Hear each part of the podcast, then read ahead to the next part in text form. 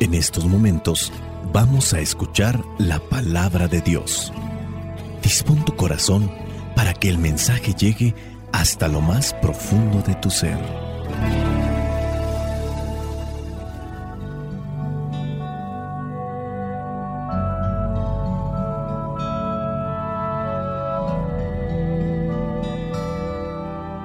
El Evangelio que la iglesia nos presenta para el día de hoy corresponde a Mateo, capítulo 19, versículos del 23 al 30.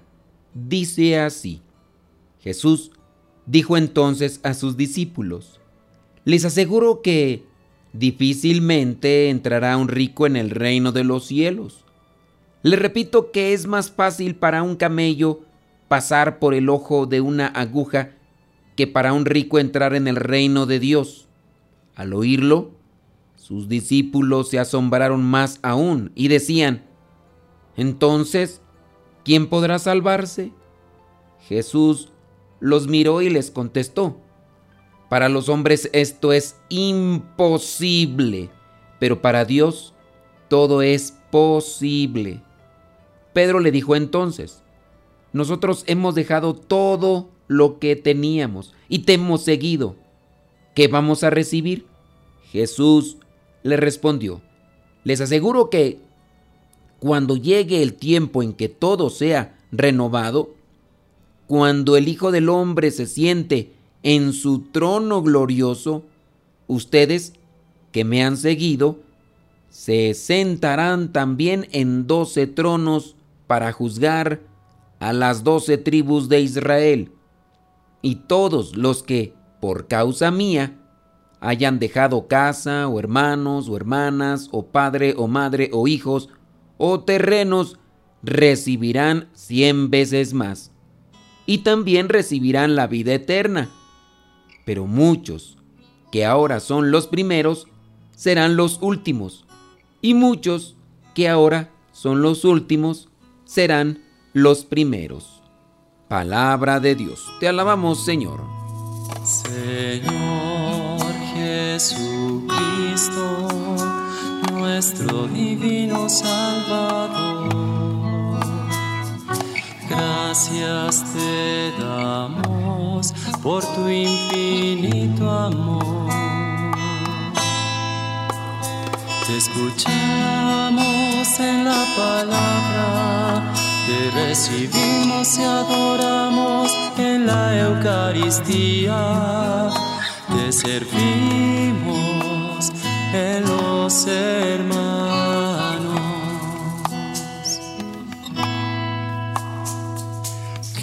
Seamos misioneros como lo quieres tú.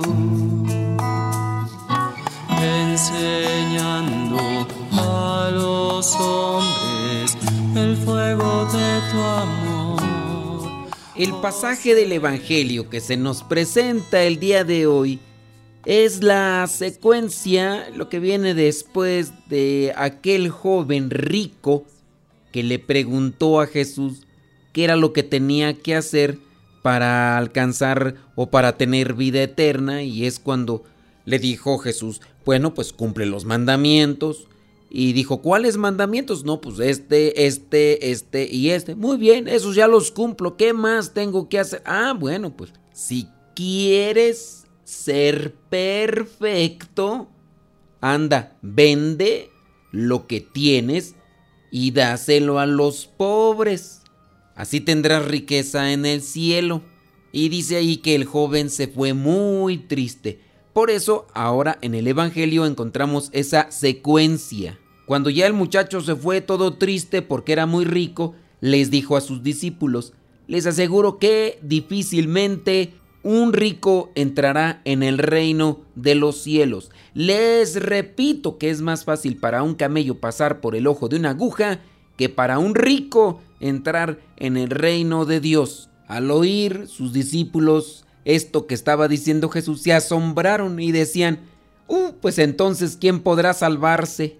Para los hombres es imposible salvarse por sí solos, pero para Dios todo es posible. ¿Un rico puede entrar en el reino de los cielos? El joven rico le pregunta a Jesús que qué tiene que hacer para alcanzar la vida eterna. Vive los mandamientos.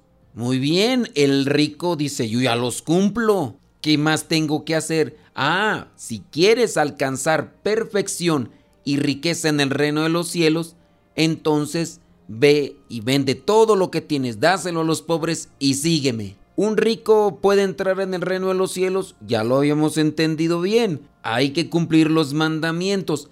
Ahora, si tú eres de las personas que tienen mucha, pero mucha riqueza, la riqueza en sí no te impide entrar en el reino de los cielos. Cumple los mandamientos y alcanzarás vida eterna. Ahora que si quieres ser perfecto y ganar riqueza en el cielo, pues ahí sí ya viene un sacrificio más grande. Veamos algunos casos de personas ricas dentro de la iglesia que, podemos decirlo así, cumplían con la voluntad de Dios. Veamos el caso de Marta y María y Lázaro. Aunque los evangelios no describen que eran personas con bienes materiales muy por encima de muchos judíos, ellos tenían una casa donde hospedaban a los discípulos, a los apóstoles y hospedaban a Jesús y además ofrecían la comida. A Jesús le gustaba ir a la casa de Lázaro, María y Marta, digamos que por los bienes que ellos tenían. Otra mujer en este caso, María, María la madre de Juan Marcos. María la madre de Juan Marcos que sí se señala en la Biblia, los estudiosos vienen a mencionar que María, la madre de Juan Marcos, Juan Marcos, el discípulo de Bernabé y después también de Pablo, Juan Marcos, el que vendría a ser el autor del el segundo evangelio, después de Mateo viene Marcos, después Lucas y después Juan. Se acordarán que Jesús le dice a sus discípulos que vayan a la casa de alguien para que preparen porque ya tienen lista el cuarto de la casa donde se va a realizar la última cena, la cena de Pascua. Los estudiosos de la Biblia vienen a señalar que la casa donde se realizó la última cena vendría a ser, dicen los estudiosos, la misma casa donde se reunieron los discípulos y los apóstoles después de la crucifixión de nuestro Señor Jesucristo, después incluso de la resurrección, se quedarían ahí hasta el día de Pentecostés, en el cual ya saldrían a anunciar la buena nueva sin miedo. Es decir, que entonces esta mujer tenía bienes materiales por encima de muchos judíos, tenía un lugar, tenía una casa incluso con un segundo piso, un espacio grande para poder realizar todo esto y para poder hospedar a todos los apóstoles y a las mujeres, a los seguidores de Jesús después de la crucifixión y muerte de nuestro Señor Jesucristo. Veamos también aquella mujer que escuchando a Pablo, que era comerciante y que después de haber escuchado a Pablo se convirtió y después le dijo a Pablo que se quedara y que se hospedaran ahí en su casa y le rogó y, y ahí los tuvo. No se habla que ya en ese momento fueron y vendieron todo lo que tenían sino que lo que tenían lo compartían para las necesidades de los demás. Veamos casos contemporáneos. En la iglesia se presenta a los santos como aquellos héroes de la fe, aquellos que se esforzaron en cumplir con la voluntad de Dios y hay muchos de ellos que hicieron grandes cosas en favor de los demás. Veamos uno que es contemporáneo. Eh, se le da el nombre de Beato porque está en ese proceso. Sebastián de Aparicio un hombre español que viaja al nuevo continente descubierto. Un hombre iletrado que no sabía leer ni escribir, pero que era bueno para hacer comercio. Eso sí, un hombre muy piadoso, muy devoto, muy de oración, generoso, desprendido, caritativo. Este hombre viene a traer lo que es el comercio en diferentes formas al continente descubierto, a México. Es el primero que realiza una carretera para poder trasladar sus carretas en las cuales él comerciaba cosas de Veracruz a México. Tenía empleados con las cosas que iba él creando. Y si ustedes ya quieren conocer más a detalle todo lo que hacía, busquen por ahí en el internet lo que es la biografía del Beato Sebastián de Aparicio. Bueno, este hombre construye la primera carretera de Veracruz a México. Después, ya lo que era aquel gobierno que ya estaba establecido de la Nueva España, llamada aquí en México, le pidieron que realizara una carretera de México a Zacatecas. Tenía muchos empleados, muchos trabajadores a los cuales ayudaba con un empleo, pero también les ayudaba con los bienes materiales y además les ayudaba para que tuvieran ese encuentro con Dios a su manera, como él lo percibía dentro de su poco conocimiento de literatura y de doctrina. Y es que él no conocía tanto de la palabra de Dios, pero lo más importante, lo vivía. Y eso es de lo que nos va a pedir cuentas nuestro Señor Jesucristo, de lo que nos va a pedir cuenta Dios, que tanto vivíamos el Evangelio. Pues este hombre era muy rico, se casó dos veces, en las dos veces enviudó. Cuando ya estaba en una etapa grande de edad, después de muchas cosas que había realizado dentro del plan comercial y de los negocios,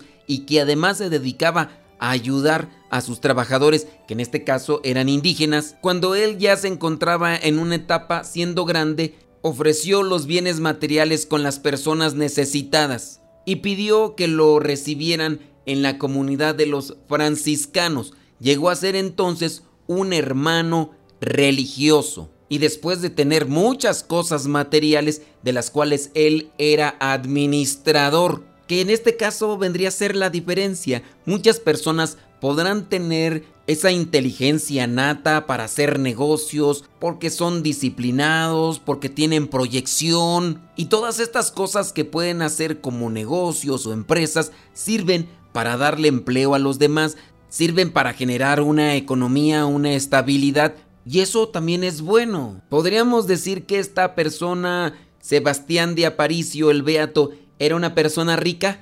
Podemos decir que sí, porque ese es el adjetivo calificativo que se le da a una persona que tiene riquezas materiales. Pero era un administrador de estos bienes materiales. Él tenía a los bienes materiales. Los bienes materiales no lo tenían a él. Buscó la perfección, fue, vendió, dio las cosas materiales a los más necesitados y después entró en la orden de los franciscanos. Hay personas de muchos bienes materiales que se dedican a ser administradores. Cumplen con los mandamientos de Dios, pero a su vez de los bienes que han logrado alcanzar gracias a los talentos que Dios les ha dado y que han puesto a trabajar, han ayudado a personas, a familias, no se han dedicado a robarles, a utilizarlos para tener más riquezas.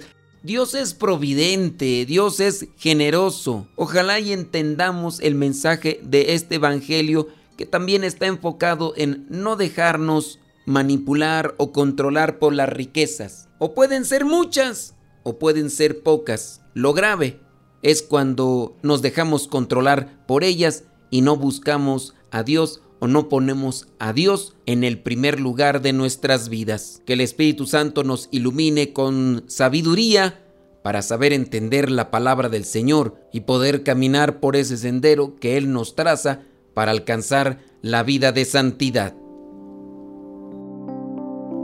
Tengo sed de ti, Señor. Mi alma está vacía, tan seca. Lléname con tu agua viva, manantial inmenso de paz. Lléname con tu agua viva, río inagotable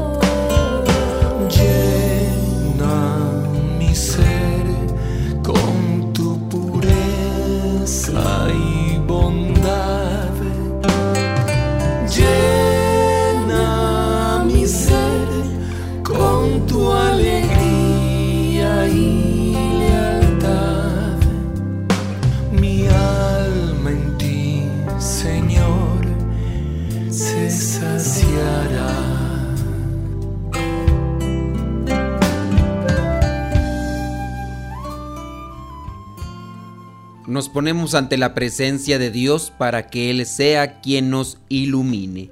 Amado Dios, en este día me presento ante ti con un corazón que desborda en dicha y fidelidad y quiero tomar un minuto, no para pedirte nada, sino para agradecerte por todo lo que me has dado, el don de la vida, una hermosa familia, salud, bienestar y ganas de salir siempre adelante.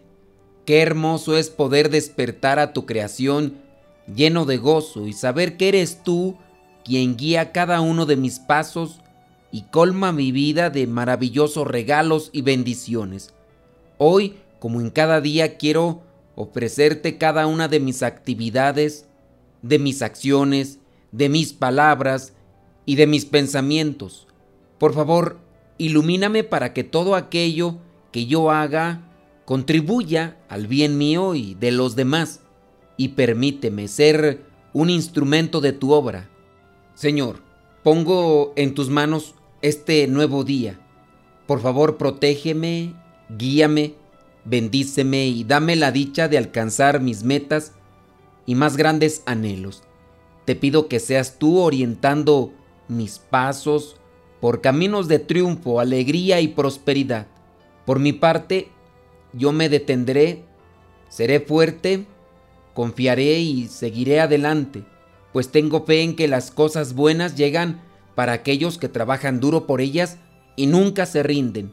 Qué maravilloso es poder compartir con mis hermanos de toda la riqueza y bienestar que tú me brindas en muchos momentos de mi vida.